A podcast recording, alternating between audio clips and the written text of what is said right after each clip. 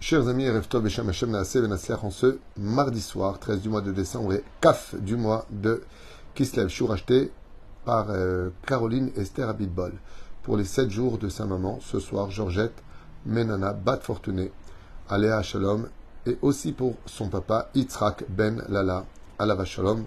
רוח השם תנחנם בגן עדן עליון וכל השוכבים עמם בכלל הרחמים והסליחות. וכן יהי רצון ונאמר אמן, יהי רצון que le mérite des tzadikim, de cette étude extraordinaire que nous allons faire. Quand je dis extraordinaire, il y a un petit enseignement, mais qui vaut vraiment le détour, qui vaut vraiment le coup d'être écouté par rapport à un sujet qui concerne beaucoup de gens qui veulent, Bezrat Hashem, travailler leur midot, devenir tzadikim. Nous allons voir tout de suite de quoi est-ce que l'on parle avec un des plus grands élèves du Baal Shem Tov, Rabbi Yaakov Yehuda Menadrazin, si je prononce bien, qui était donc le, le Chotno, le gendre du Rav Akadosh Rabbi Menachem Mendel Mivarka. Alors, cette histoire nous est rapportée par rapport à une situation.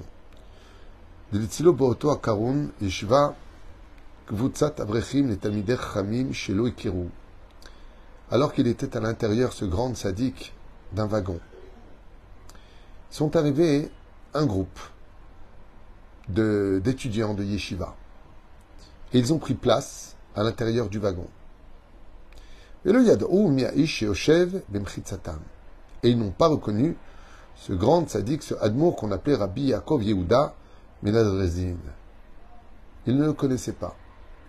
C'était un sadique investi d'études de la Torah à un très haut degré, un chassid du Baal Shem Tov, un homme extrêmement humble, très à sa place, très caché. Et puis voilà, que ces mêmes Azavrechim, ces mêmes étudiants de Yeshivot, qui étaient un groupe de dix personnes, Neslo et Anessia, ont profité de ce voyage, qui était plutôt long, Torah.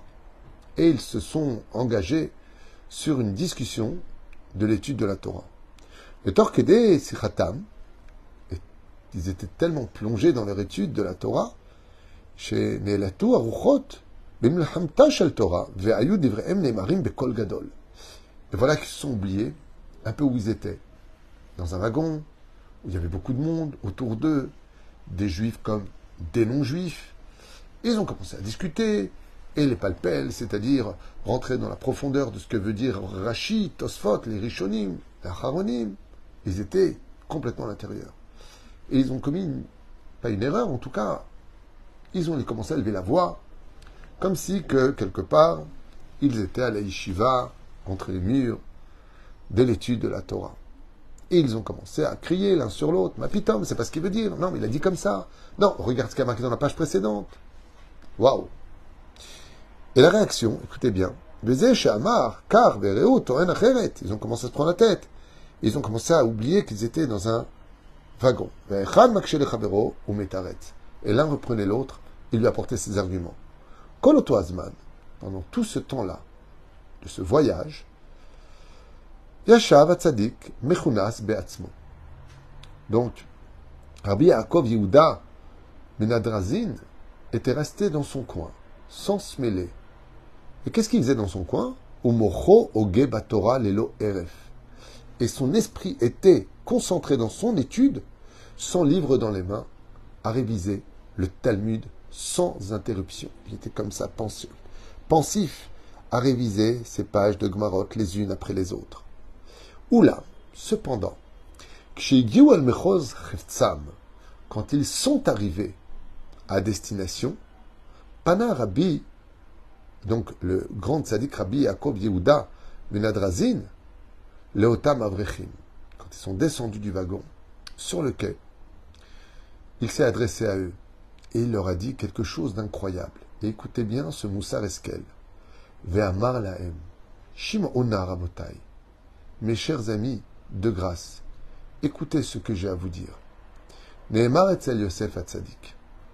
À propos de la paracha de Vayeshev, il est dit à propos de Yosef Hatzadik, dans le chapitre 37, verset 2, mais Yahvé Yosef et Dibatam Raël Aviem, Yosef aurait apporté de mauvaises paroles à son père sur ses frères.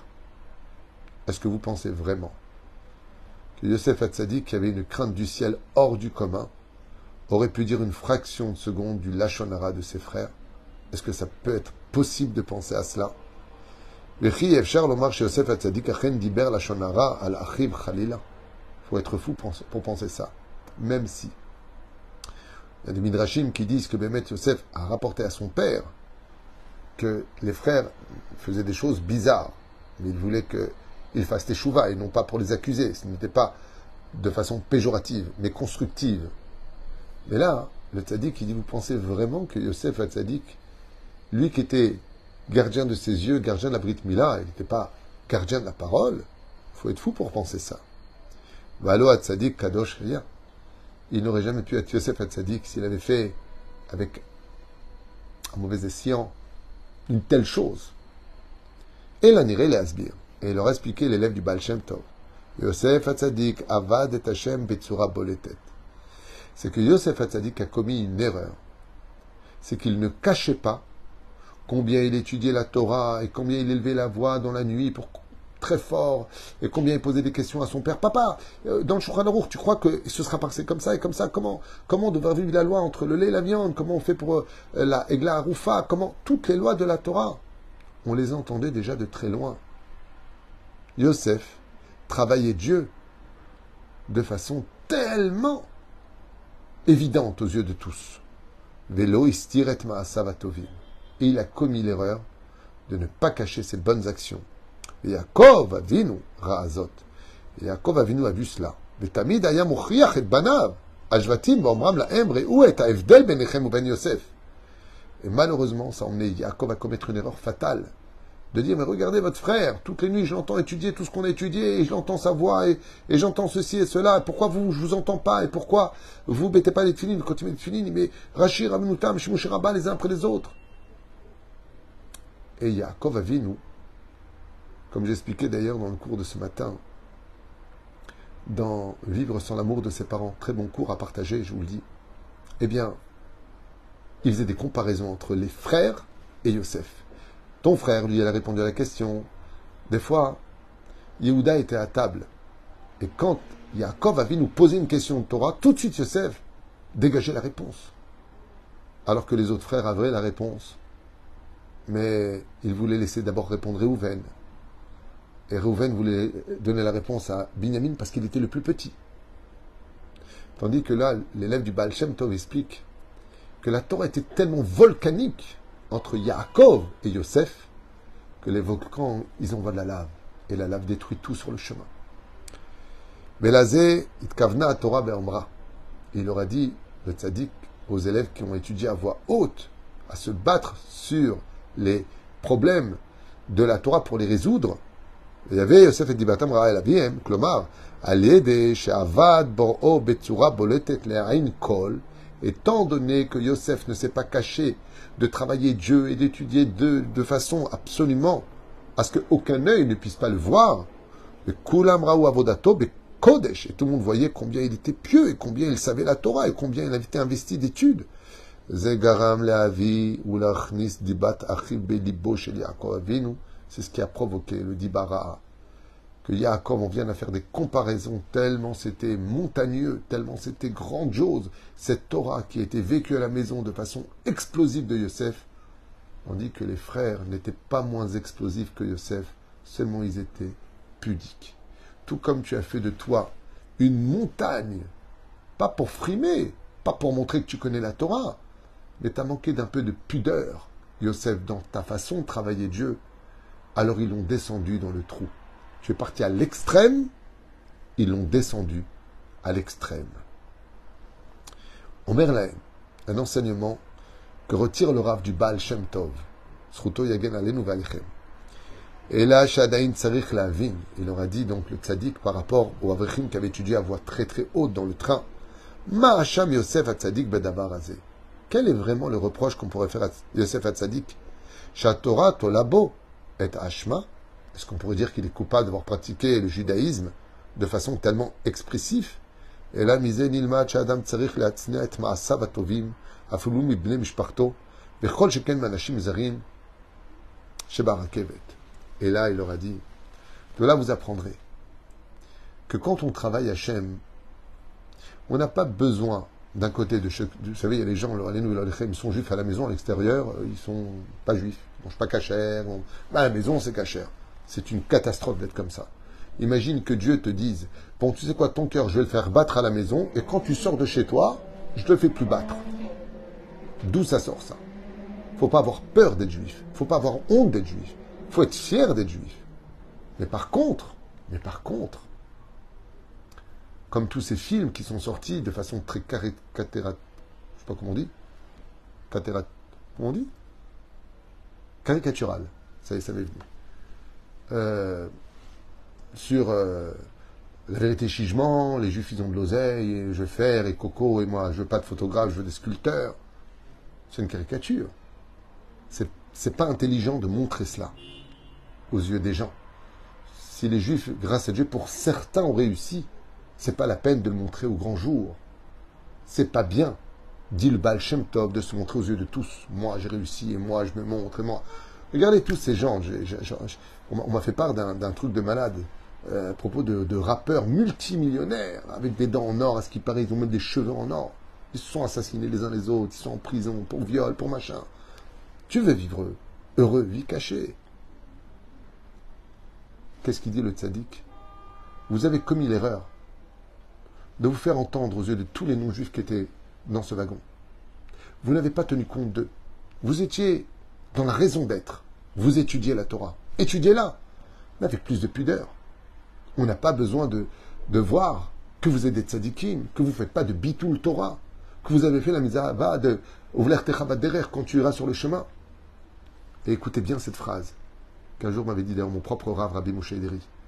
Les vrais tzadikim, les vrais, sont ceux qui cachent toutes leurs actions. Un jour, alors que j'étais à côté de Rabbi Moshe Ederi, je vous avoue franchement, je ne l'avais jamais vu avec un livre dans les mains réellement étudié. Je sais qu'il le faisait. Sa science en Torah était infinie. Mais il y a une chose que je remarquais toujours chez lui.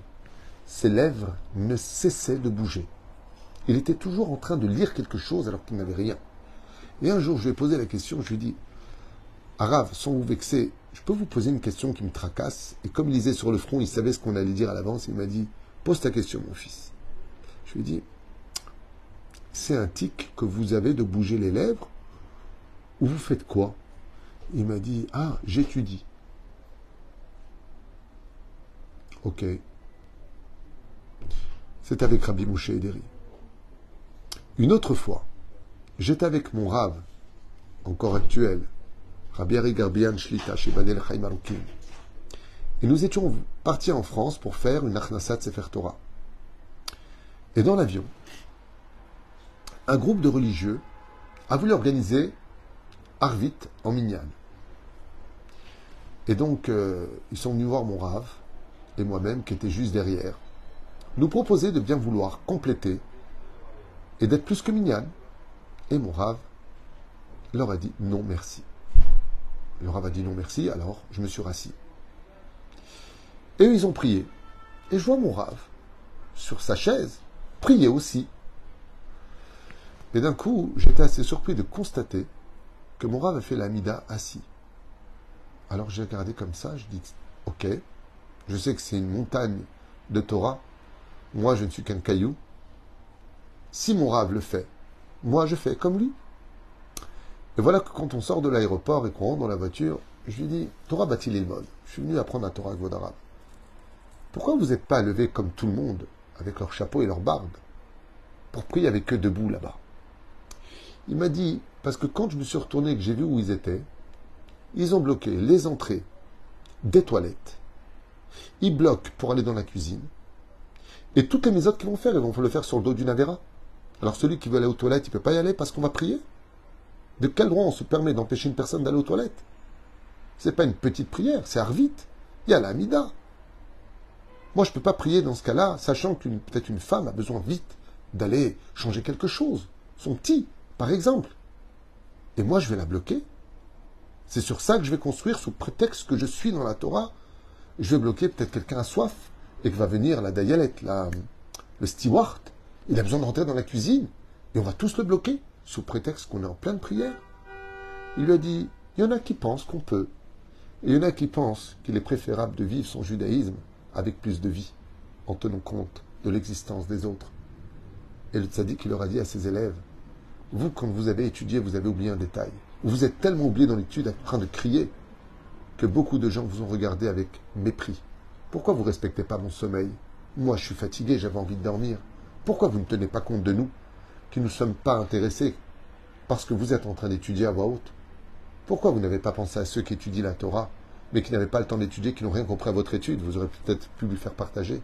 Vous auriez dû étudier, oui, ne pas annuler la Torah, mais à voix basse, avec plus de pudeur.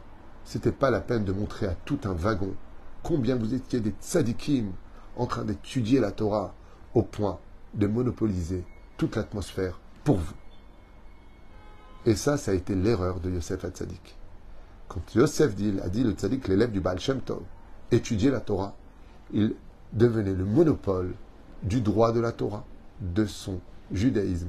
Et c'est pour ça que la punition de Yosef, lui qui était tellement expressif, tellement publié dans sa façon d'exister dans son judaïsme, a été oublié dans les cachots de l'Égypte. Mida keneged mida lobatla. De là, on apprendra, pour nous tous, même la Torah se vit toujours avec pudeur. D'un côté, il ne faut pas être extrême. On doit vivre son judaïsme et étudier la Torah à tout moment de notre vie. Mais de l'autre côté, si vraiment tu veux atteindre le summum du summum, alors attends que Dieu te dévoile, au lieu de chercher constamment à te dévoiler au nom de Dieu. Cette phrase est très puissante. Elle est du Baal Shem Tov. Faisons attention d'être une lumière qui faisons briller la Torah de Dieu. Et si Dieu est resté caché jusqu'à aujourd'hui, si la vérité est tellement enfuie de nos jours, c'est pour nous apprendre que celui qui veut une Torah de vérité, lui pour instant aussi, devra rester caché jusqu'au jour où Dieu pensera qu'est venu le moment maintenant de le dévoiler.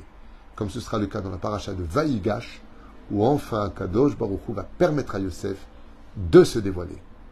Comme dit Rabbi Nachman de Breslev à la Shalom, il y a un temps pour chaque chose, pour chaque moment de la vie. Il y a un temps pour nous. Mais si tu travailles pour Dieu, reste caché comme un diamant, jusqu'au jour où Dieu fera de toi un soleil. Bezrat Hashem Barach. La pudeur n'existe pas que dans le côté vestimentaire ou dans la parole. Il existe aussi dans l'accomplissement de la Torah et des mitzvot. Combien de gens, combien d'histoires extraordinaires on peut apprendre de tout cela? J'aimerais vous raconter pour finir une très jolie histoire qui va dévoiler Bezrat Hashem un geste assez incroyable. Écoutez cette histoire, combien elle est prenante. Un jour, une femme qui n'avait pas eu spécialement beaucoup de chance dans sa vie, par rapport aux beaucoup de problèmes qu'elle a eu, de la pauvreté de ses parents, de maladies, s'est donné à fond pour obtenir Bezrat Hashem ses diplômes les plus jalousés, les plus demandés pour le travail. Et ayant étudié Mamaj d'Arajdan, de toutes ses forces, toutes les nuits, elle a obtenu son diplôme. Et voilà qu'elle a tout de suite euh, euh, cherché un travail. Et quand elle est arrivée, elle s'est proposée pour le travail et pour le poste. C'était une personne de belle apparence, très propre, très soignée, mais très sûre d'elle aussi. Et d'un autre côté, empreinte d'une grande humilité, sûre d'elle et en même temps humble. Quand elle arrivée parmi toutes les personnes qui attendaient à passer l'audition et de voir s'il pourrait oui ou non être pris, on lui a posé la question, on lui a dit, pour quelle raison, d'après vous, vous auriez plus le poste que ceux qui sont dehors? Elle a dit parce que j'ai travaillé très dur et qu'aujourd'hui je connais mes compétences. Je pense que j'ai besoin de ce travail et que votre société a besoin de moi. Une personne qui était présente se retourne et chuchote quelque chose dans l'oreille de la directrice. Tout le monde s'en va et c'est elle qui est sélectionnée pour le travail, mais qui va être mise à l'épreuve.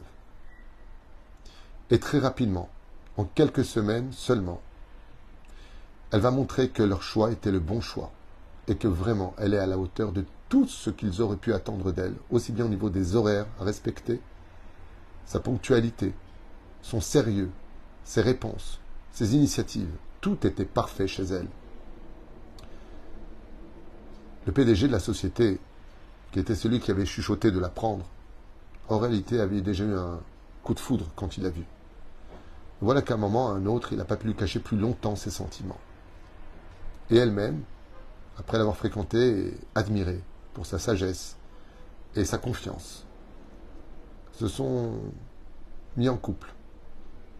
Et voilà que les parents du PDG se sont opposés au mariage, protestant que leur fils avait le droit à une femme beaucoup plus importante, d'un rang social beaucoup plus élevé, et ont décidé de faire souffrir leur nouvelle belle-fille, puisque le fils avait décidé qu'avec ou sans l'accord de ses parents, il en ferait sa femme. Et voilà que le temps passe, et il n'arrive pas à avoir d'enfant. Alors, au bout d'un certain temps, alors que la belle-mère particulièrement et le beau-père étaient extrêmement durs avec elle, il l'humiliait. Tu sers à rien, t'as envoûté notre fils, on veut pas de toi dans la famille. Toute occasion était bonne pour l'humilier, au plus profond de son âme.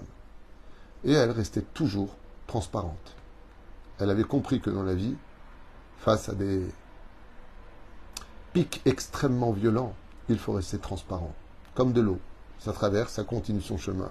Le trou est fait dans l'eau, mais il se recouvre automatiquement. Elle ne prenait rien à cœur. Elle disait à son mari au contraire, peut-être que tes parents ont raison, peut-être que tu aurais mérité mieux. Et lui, le mari très amoureux, lui dit pas du tout. Tu es mon choix et tu es celle que je veux pour moi. Le pic le plus difficile a été quand les beaux-parents lui disaient, ben, tu vois, chez nous, eh bien, ma cousine a marié sa fille, elle a déjà un enfant. Et de l'autre côté, les voisins, ils se sont mariés même pas un an et demi. Et ils ont déjà un enfant. Elle en prenait plein la tête. Ce qui va pousser le couple à aller faire des examens à l'hôpital. Écoutez bien cette histoire. Quand il a fallu aller chercher les résultats, c'est elle qui est partie. Et quand elle est arrivée à l'hôpital, elle a découvert dans les dossiers qu'elle n'avait aucun problème pour avoir des enfants, mais que son mari était stérile. Quand elle a vu ça, elle a caché les dossiers dans sa mallette, elle est rentrée chez elle, et en s'installant dans son salon, elle a annoncé à son mari qu'elle était stérile et a éclaté en larmes. Le mari a essayé de la consoler tout de suite. Il prend compte de sa tristesse et lui propose d'adopter un enfant. Bien entendu, les parents du PDG s'opposent encore plus à cela, en disant que non seulement ce mariage était une erreur, qu'il ne voulait pas d'elle, mais qu'elle n'est même pas féconde. On n'acceptera jamais l'idée d'avoir des petits-enfants, sous prétexte qu'ils étaient riches, qu'ils soient des enfants adoptés. Où est notre lignée digne de nous? Ont prétendu les beaux-parents. Elle a baissé la tête et leur a dit qu'ils avaient raison. voilà qu'au bout d'un certain temps, le mari constatait que depuis cette nouvelle, la nuit, sa femme subitement disparaissait du lit, et qu'elle descendait peut-être en bas, dans le salon ou dans la salle à manger. Et il s'est dit, mais peut-être qu'elle a quelqu'un dans sa vie, peut-être que je me suis trompé, peut-être que mes parents ont raison. Pourquoi est-ce qu'elle est plus dans le lit depuis un certain temps? Et ce qu'a fait le mari, c'est qu'il a décidé de cacher une caméra dans la pièce où sa femme descendait la nuit. Voilà qu'à sa très très grande surprise, en regardant les vidéos le lendemain matin, il a constaté que sa femme descendait la nuit prier le Créateur du monde. Et comme la caméra avait aussi le son de ce qui était dit, il entend parfaitement sa femme supplier le ciel de rendre son mari fécond. Surpris et en même temps rempli d'admiration, il appelle sa femme le lendemain et lui demande des comptes en lui montrant la vidéo. Et là, puisqu'elle a été découverte, elle lui sort les documents et lui montre qu'en réalité, elle, elle était féconde, mais que lui était stérile. Et le mari est tombé en arrière. Il lui dit, mais pourquoi t'as fait ça? Pourquoi tu ne m'as pas dit la vérité? Et à ce moment-là, il lui a dit, je préfère, moi, verser des larmes et être accusé que de te peiner et de te mettre, toi, dans, un, dans une situation sans retour. Que le fait qu'on n'ait pas d'enfant, c'est de ta faute, c'est pas de la mienne. Alors j'ai préféré prendre sur moi que de te savoir, toi, de l'autre côté, déçu et complètement attristé. Quel messirut nefesh, quel don de soi, de porter un fardeau qui n'est pas le nôtre au lieu de dire à l'autre, il faut que tu te fasses soigner, il faut que tu fasses. Résultat, ils ont refait des examens poussés chez un professeur, un spécialiste qui leur a dit qu'en réalité, les deux étaient féconds et que lui aurait juste besoin d'un petit médicament qui lui permettrait d'avoir plus facilement des enfants. Bien entendu, le mari s'est retourné contre l'hôpital, il les a en procès, peu importe. Mais dans cette même année, elle est tombée enceinte. Et elle a eu un merveilleux garçon et une merveilleuse fille par la suite. Ce qui a tellement plu aux beaux-parents, qui étaient nuisibles et toxiques, qu'ils ont commencé vraiment à estimer leur belle-fille, et que la venue au monde de ces deux enfants ont créé un réel shalom, au point qu'après tous ces pics, ils ont commencé enfin à lui parler comme une personne qui était digne de rentrer dans leur famille. Pour vous rendre compte combien la tsniout dans ce monde, combien de prendre sur soi des choses, combien de, de, se travailler nos midotes, nous font passer de l'obscurité à la lumière. Quel misirut nefesh, quel don de soi. Au lieu de dire à son mari, tu sais, tu as un problème, elle lui a dit, j'ai un problème. Elle a tourné la vérité pour ne pas blesser son mari. Quelle femme incroyable peut marquer l'histoire avec autant de Messirut Nefesh. C'est dans la pudeur, c'est dans le cachet de l'histoire que se trouvent les actes les plus héroïques de toute l'histoire de l'humanité.